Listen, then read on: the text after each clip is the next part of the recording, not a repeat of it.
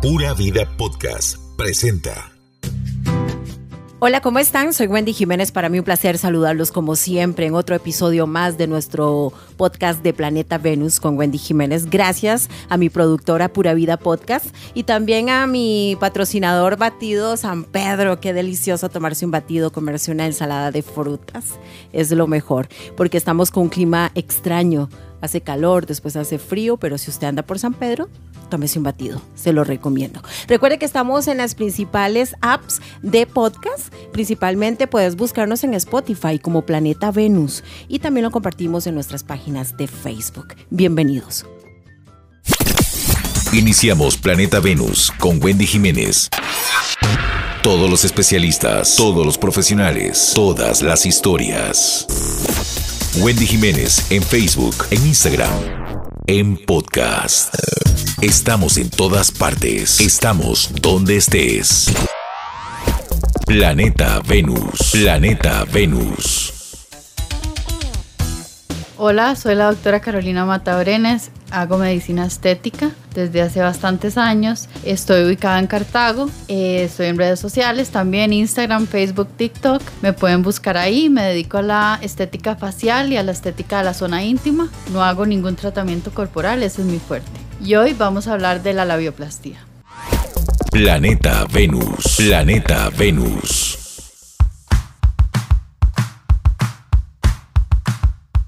Hoy tenemos eh, una invitada muy especial, ella es la doctora Carolina Mata Brenes.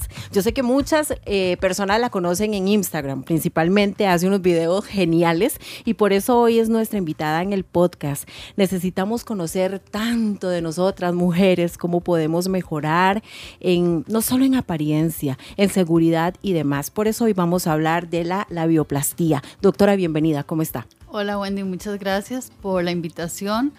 Eh, esto es nuevo para mí. Yo sí hago redes sociales bastante y esto es parte de, pero la verdad no, no, no había nunca asistido a un podcast, es la primera vez. Entonces te agradezco la invitación. Eh, ojalá que podamos transmitir una información correcta, que siempre ha sido mi objetivo. Claro, Doctora, porque yo me impresioné con los videos que usted hace y aprendí, porque uno aprende todos los días. Esa es la idea. Eh, voy a contar aquí porque van a decir, ¿de qué están hablando? Bueno, por ejemplo, yo vi a la doctora diciendo cómo teníamos que lavar nuestra ropa íntima cuáles son los detergentes con o sin y, verdad de los materiales de la ropa íntima y demás. Sí, son detalles y cosas que desconocemos o que tal vez eh, sí conocemos pero no le damos importancia y realmente hay poca información de, esas, de esos temas porque eh, es algo muy nuevo. Eh, todo lo que yo hago es bastante nuevo, es romper con un montón de tabús sí. y transmitirlo de la mejor manera porque la idea es informar, la idea no es eh, producir inseguridades, al contrario, siempre mi objetivo ha sido decirle a las mujeres, ok, esta es la forma correcta, esta es la mejor forma, existe esto, esto, lo otro. Y básicamente ese es, ese es como mi objetivo, informar y informarlo de una forma que la gente lo pueda entender. Ay, doctora, y, siempre le entendemos montones. Qué dicha que está en su primer podcast y esperamos que sean muchos más porque tiene la pasta, doctora. doctora, ¿qué es la labioplastía?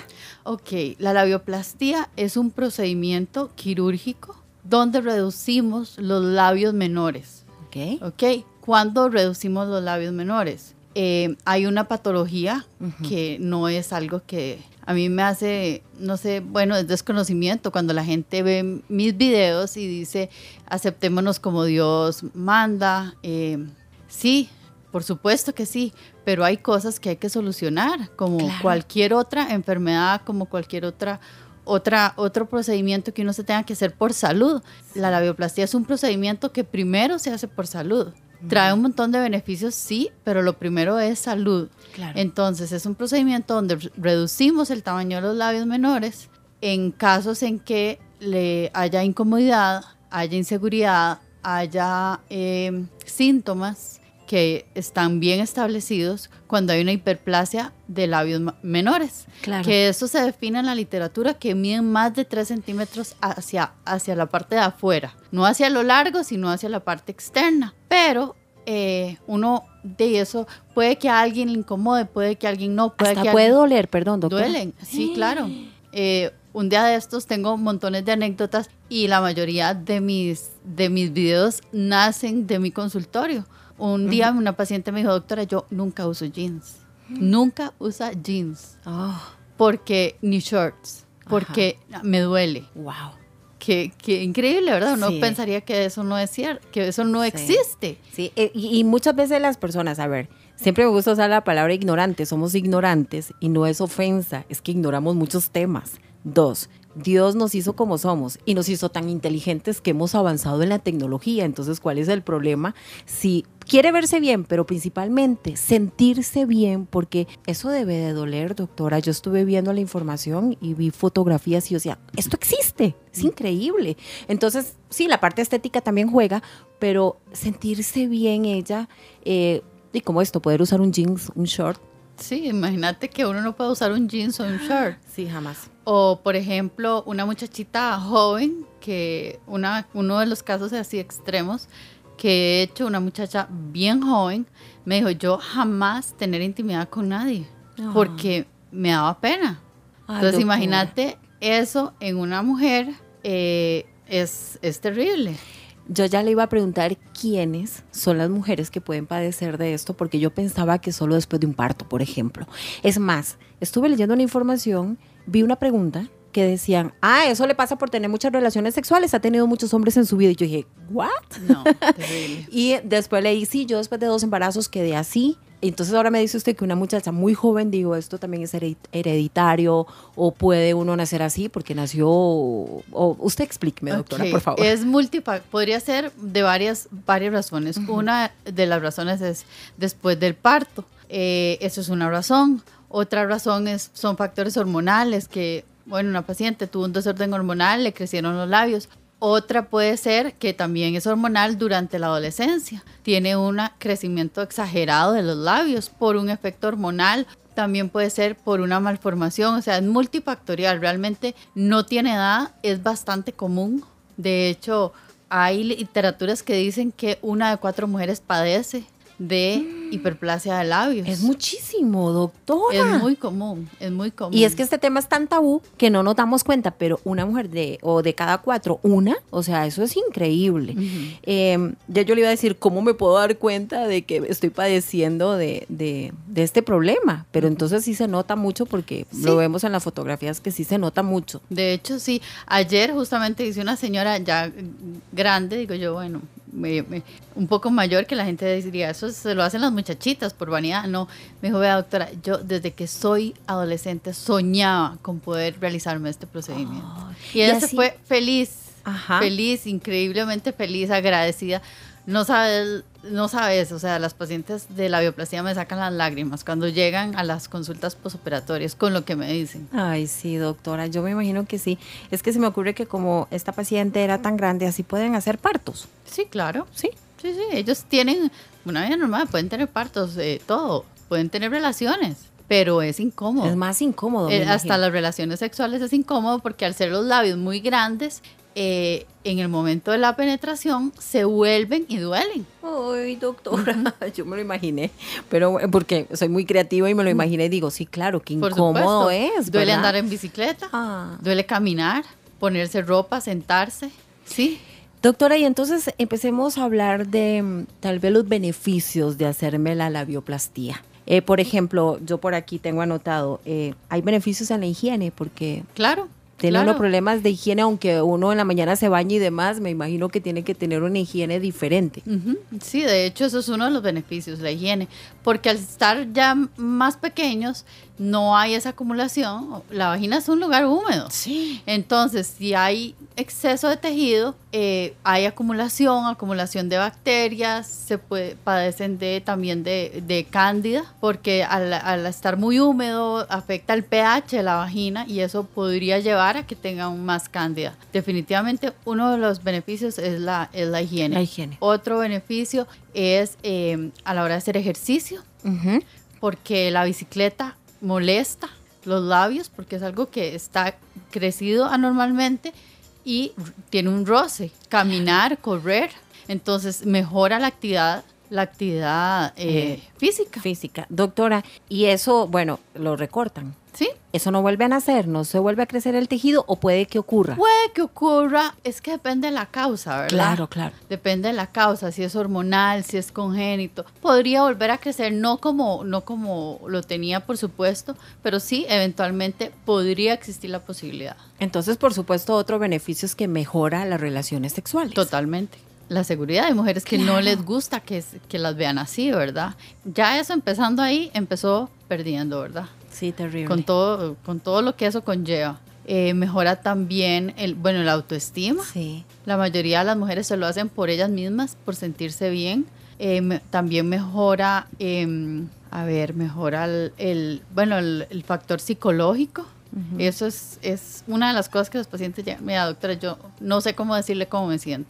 Hay mucho dolor y mucha irritación, me Ujú. imagino también. Obviamente eso se desaparece. Sí, es, todo eso desaparece. Uy, doctora, ¿y se puede hacer esta operación eh, a cualquier edad? Ok, esa es una pregunta que hay varias, hay varias, yo me he capacitado en varios lugares. Claro. Eh, hay, bueno, más que todo, yo diría que médicos ya como con más años, eh, que opinan que no, que hasta que tenga relaciones, que hasta que tenga un hijo. Realmente lo que, lo, si una paciente, una mujer tiene hipertrofia de labios y le está afectando su vida, se puede realizar hasta después de dos años de haber tenido la menstruación. Ah, ok.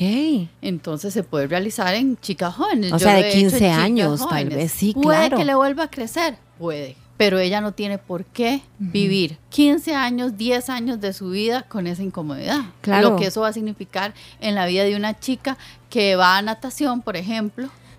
Eso me ha pasado, que va a natación y el vestido de baño se le ve terrible, la chiquita no quiere competir, no se lo hicieron porque es muy chiquita, entonces, Sí. ¿qué? La chiquita tiene que aguantar un montón de tiempo. Los mismos tabús que hablamos, eh, porque hay muchos temas, pero con las infecciones vaginales, he escuchado a mamás diciendo, ¿cómo vas a tener una infección vaginal si sos una niña de 12 años? Hágame el favor, dígame si se tocó, la tocaron, que, y yo me he quedado Sí, son tabús impactada. que hay que Sí. romper. Y eso que mencionaste ahora, que por tener muchas relaciones sexuales, ¿Ah, sí? las, el número de relaciones sexuales no va a agrandar tu vagina. Ok. Eso no es así. Ni va a agrandar tus labios tampoco. Sí, buenísimo que lo diga, doctora, porque las chicas de 15 años van a conocer a su pareja, van a tener su primera relación sexual, necesitan tener su autoestima bien alto, que no las vayan a sentir mal o ellas mismas se hacen sentir mal.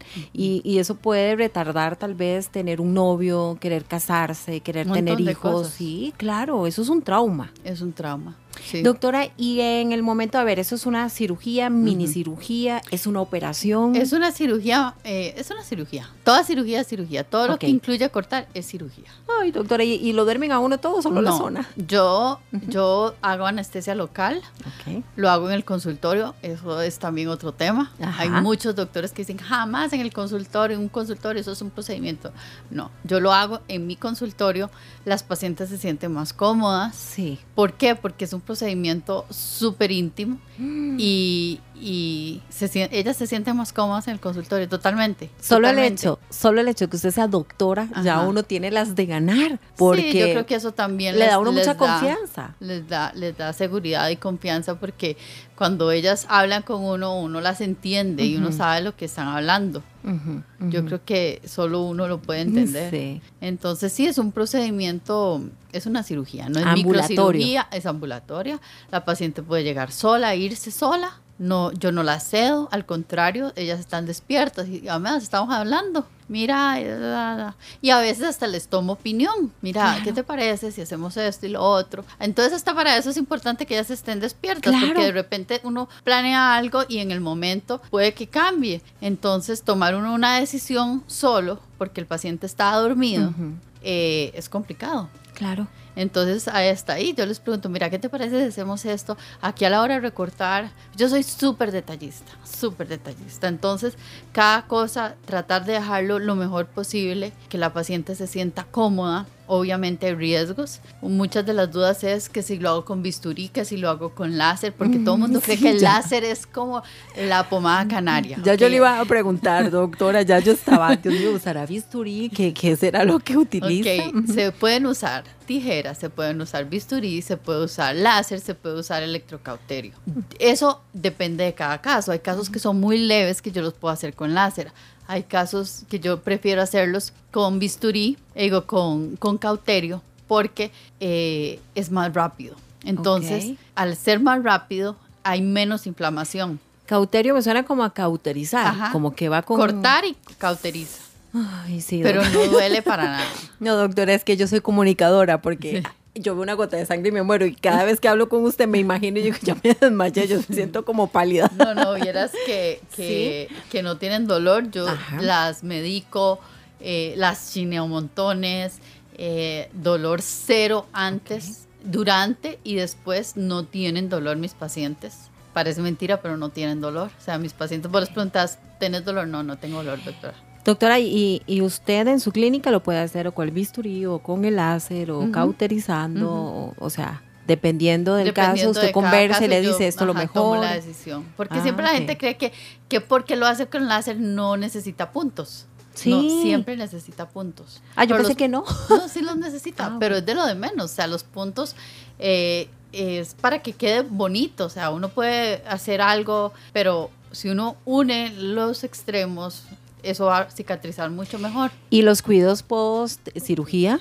eh, son de mucho cuidado para que no se infecte, eh, tiene que andar sin ropa interior. Le voy a decir lo que yo me imagino. Ok. Le van a decir, mire, tiene que estarse lavando tres veces al día con un jaboncito antibacterial. Ujú. No puede ponerse ropa interior. Trate de estarse ventilando, ojalá, no sé, digo yo, doctora, ¿cómo así es? Sí, más o menos. Mira, yo lo que les siempre digo a los pacientes, tu recuperación de aquí en adelante va a depender de lo que hagas pas- mañana y pasado mañana.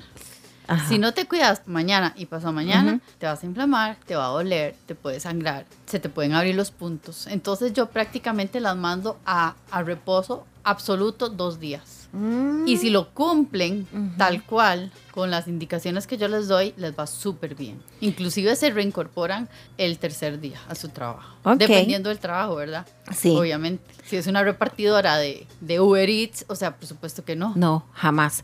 Entonces aquí vamos a hacer un pequeño comercial. Está escuchando a la doctora Carolina Mata Brenes, que así la puede buscar en Instagram, por ejemplo, y puede darse cuenta de que usted puede ir a hacerse esta operación. No le tome opinión a nadie, siéntase bien usted, ámese mucho, quiera verse y sentirse mejor. Y ya le estamos dando eh, como los pasos de la cirugía, que necesita tres días de absoluto reposo y demás. Ojalá que usted que nos escucha eh, pueda hacerse estos cambios, porque a veces uno dice, ay, nadie lo ve, y que lo vea una persona que es la pareja. No, yo me lo veo todos los días. No, eh, las pacientes se lo hacen por ellas mismas. Claro, porque uno se lo ve todos los días y dice, ay, este, eh, qué incomodidad me imagino yo, eh, o, o quiero sentirme más bonita. Es que la hay mucha gente de mayor edad que cree que es el cabello, tiñas ese cabello para que se vea mejor, arréglese la carita para que se vea mejor, pero hay partes que solo nosotros vemos muchas veces y que nos hace sentirnos más inseguros que, que andar sin las cejas pintadas o sin el cabello arreglado.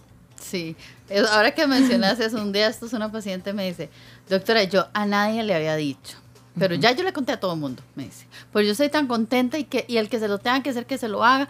Y mi abuelita me dijo, pero ¿por qué te pones a hacer eso? Que mira que uno tiene que aceptarse. Y ella le dijo a la abuelita, entonces déjate las canas, déjate las canas. Si eso nada, ah, eh, es parte de tu envejecimiento, ¿por qué no te dejas las canas? ¿Por qué te teñís? Sí. Porque te sentís mejor, ¿verdad? Entonces yo me siento mejor ahora con este procedimiento. Claro. Y sí, así es. Doctora, si hay mujeres que nos escuchan y dicen, bueno, es que yo quiero hacerme la cirugía, pero no he tenido un hijo, estoy en planes de, eh, mejor que tenga el hijo y después que se haga la operación o que se lo haga antes, ¿cómo es funciona? independiente, como quiera. Se lo puede hacer antes, se lo puede hacer después, no le va a afectar en el hijo, en el parto, en el embarazo, en nada. No, no, es que yo decía, y si después del parto otra vez le florece, le No, florece, no, no. digo yo. pero- Es que, digamos, Doctora. la gente que se opera porque lo necesita. Ajá. Hay quienes se operan porque, sí, porque se lo quieren ver más bonito. Sí, yo estaba leyendo también del rejuvenecimiento, no tiene que ver una cosa con la otra, digamos, con la labioplastía, ¿o sí? Es que el rejuvenecimiento es como, es lo mismo que la cara. Uno se puede rejuvenecer el rostro con plasma, con botox, con ácido hialurónico. Entonces, rejuvenecer la zona íntima la podemos rejuvenecer de muchas formas. Entonces, y ese es básicamente mi, mi, trabajo. Cuando alguien me dice un día de estos, es una frase que uso montones porque una paciente me la dijo. Me dijo, doctora, yo me divorcié, yo tenía mi zona, mi, mi, mi vulva descuidada y yo vengo con usted para reconciliarme con, la, con mi vulva. Y a mí me quedó mm. grabadísimo y luego he puesto un montón de posteos porque así es de repente uno dice, no, yo me quiero reconciliar porque la tenía descuidada, porque por muchísimas razones, entre ellas violaciones. Hay pacientes que no se quieren ni volver a ver porque fueron violadas. Hasta en la forma de crianza. Muchas mujeres que no se tocan ahí, que no se conocen porque desde pequeñita le dijeron, eso es malo, eso es pecado, o sea, jamás. Entonces no tienen, no tienen ni idea si, si tienen algo abultado, deformado, si así lo tenían, cuando le salió, porque hablamos otra vez desde el principio, son tabús, y, y las mujeres a veces esa parte íntima doctora, no solo no la vuelven a ver, sino que no le dedican tiempo, no le dedican dinero, no le dedican medicamentos, no le, o sea, nada, así estoy, ni modo, así, así me quedo. Está bien si no te incomoda. Si vos estás cómoda con como sos, perfecto. Pero si vos eso, algo, cualquier cosa te incomoda, una de las cosas que, que descubrí en este, en, este, en este trayecto por mejorar la apariencia de la, de la, de la zona íntima es que es el oscurecimiento de lo mismo, de la zona íntima. Ajá, eh, muchísimas mujeres lo padecen y es un trauma para ellos. Entonces, eh, básicamente es eso, buscar una armonía, así como uno busca la armonía en el rostro, que si uno se puede hacer algo por mejorar, ¿por qué no hacerlo ahí también? Claro, por supuesto. Eh, doctora, entonces hablemos, si yo no me cuido bien, porque yo quiero como, como que nos enteremos de todo, yo voy, me hago la labioplastía con usted, no me cuido, me infecto, eso es solo con un tratamiento que me tome o si voy a tener complicaciones Las más graves. Los pacientes toman antibiótico durante la recuperación. Entonces, mm. básicamente, mira, los riesgos de cualquier procedimiento siempre son los mismos o los principales, sangrado, infección. Okay. O que se abran los puntos. Okay. Yo particularmente eh, manejo todo eso y las complicaciones, bueno, no he tenido hasta el momento una complicación que yo diga, una paciente una vez se me abrió unos puntos, pero digamos que todo eso yo trato de, controlarlo para que no ocurra. Y doctora, si yo... Ocurrir, sí. sí, claro, ¿verdad? Porque siempre puede pasar cualquier cosa. Eh, después de que yo me la hice, si hay crecimiento, ¿me puedo volver a hacer la labioplastía? ¿Cuántas veces me la puedo hacer? Pues mira, no sé cuántas veces, pero yo creo que no, no, no es necesario. O sea, si hubiera que hacer un, un retoque, okay. sí se puede hacer perfectamente. Ah, ok. Porque sí, tal vez hay mujeres que dicen, ah, yo me la hice pero hace muchos años y se ha crecido un poco y yo quiero hacérmela de nuevo. Es puede hacérsela. Se la puede hacer porque es retirar un tejido que sobra, por decir algo yo a mi, a mi manera. Sí, sí. ¿Eso puede ser hereditario, profesor? Sí, eh, doctora, yo profesora, es que siento que me está enseñando montones, doctora. Eh, podría ser, como te digo, es multifactorial, tiene un montón de causas.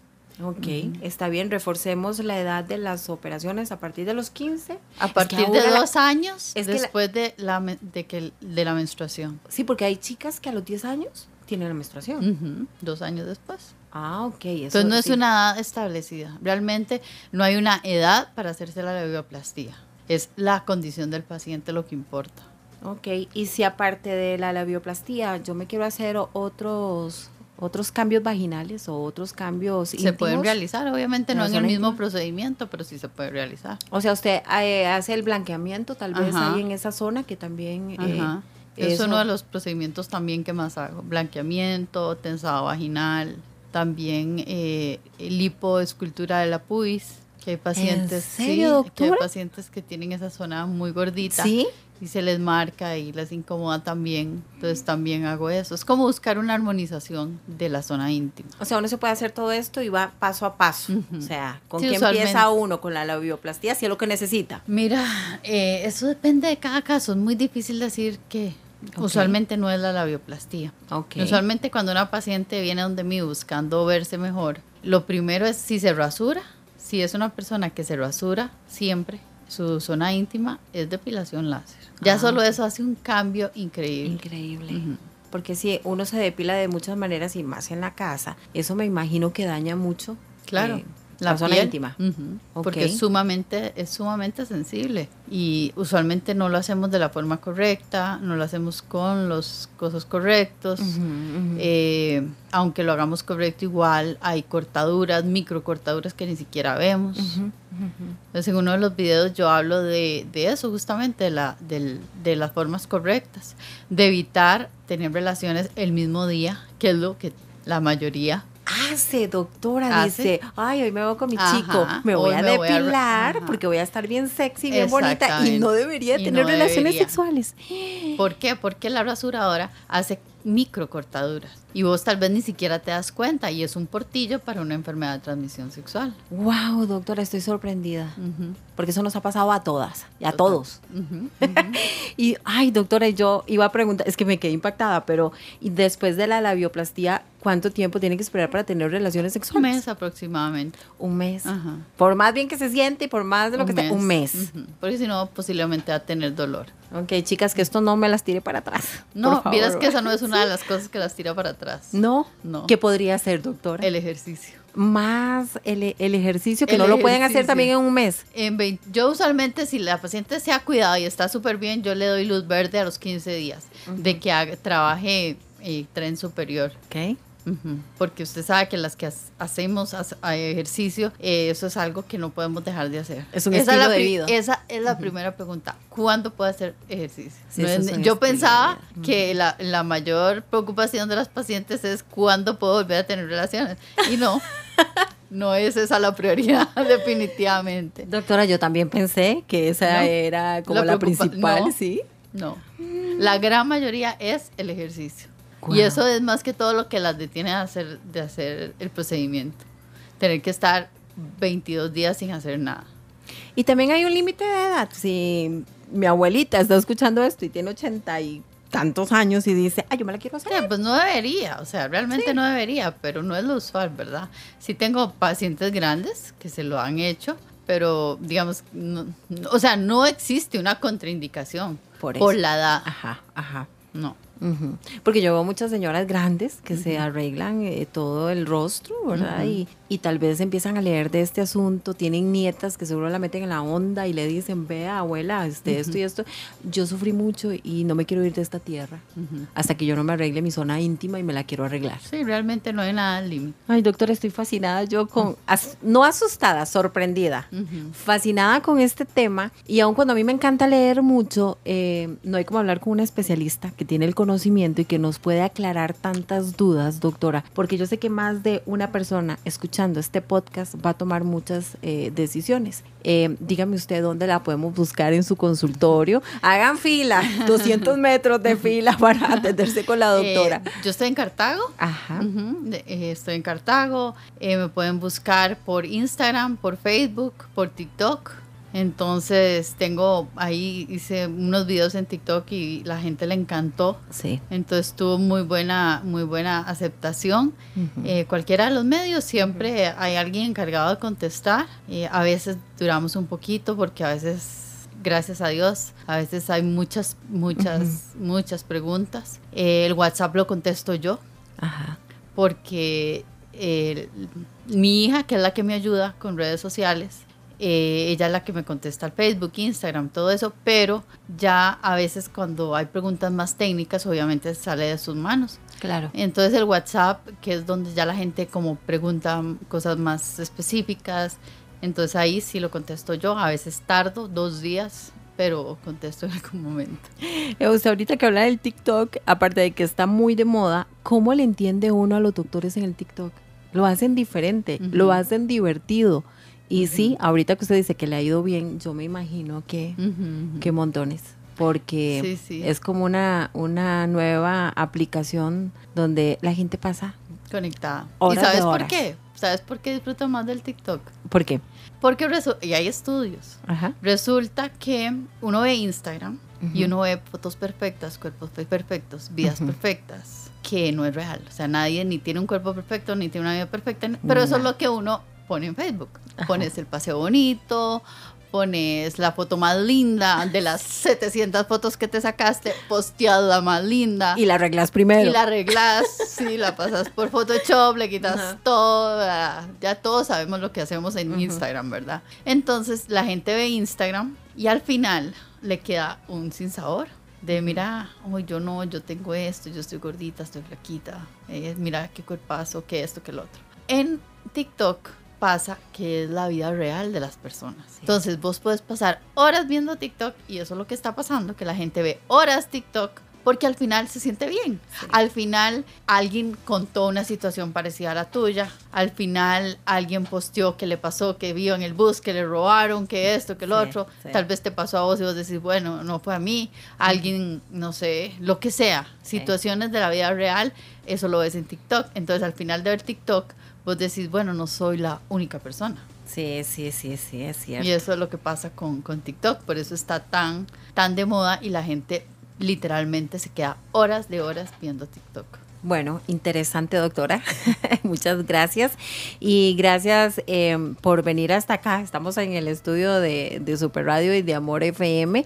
Le deseamos lo mejor de los éxitos. Doctora, siga adelante porque en realidad yo le voy a contar algo. Yo encontré a la doctora en el Instagram y me parecieron tan interesantes sus videos que yo le hablé y le dije, doctor, usted tiene que hacer podcast. Porque no solamente es lo que está de moda, así como TikTok, sino que está de moda y a la gente le encanta le encanta informarse, darse cuenta de, cosas que tal vez ya sabían, pero muy internamente, muy para ellos, y donde hablamos de esto diciendo, ya está la motivación, está la señal, mucha gente dice, está la señal que necesitaba para poder tomar la decisión. Doctora, muchas gracias, que Dios la bendiga. gracias por la invitación. Y esperamos que, que muchas mujeres pues tomen la decisión de subir su autoestima, cambiar su vida, sentirse bien por ellas, poder hacer ejercicio y demás. Perfecto, sí, esa es la idea. Un mensaje que quiero mandarle a todas las mujeres que la van a escuchar y que tienen que tomar una decisión tal vez porque, porque ellas se sienten mal. Eh, bueno, hoy hablamos de la labioplastía, pero en general yo creo que nadie debe opinar de lo que nosotros queremos de lo que nosotros, de cómo nosotros nos sentimos y de lo que nosotros queremos hacer por sentirnos mejor. Yo creo que es una decisión totalmente personal y única y muchas veces nos dejamos influenciar por las opiniones, por los tabús, por los mitos. Yo creo que ya es el momento de que nosotras, las mujeres, empecemos a tomar decisiones por nosotras mismas. Gracias, doctora. Muy bonito. De esta forma cerramos nuestro podcast de Planeta Venus. Gracias por acompañarnos. Gracias a nuestra productora Pura Vida Podcast y también a Batido San Pedro. Que Dios los bendiga y nos escuchamos en el próximo episodio. Chao.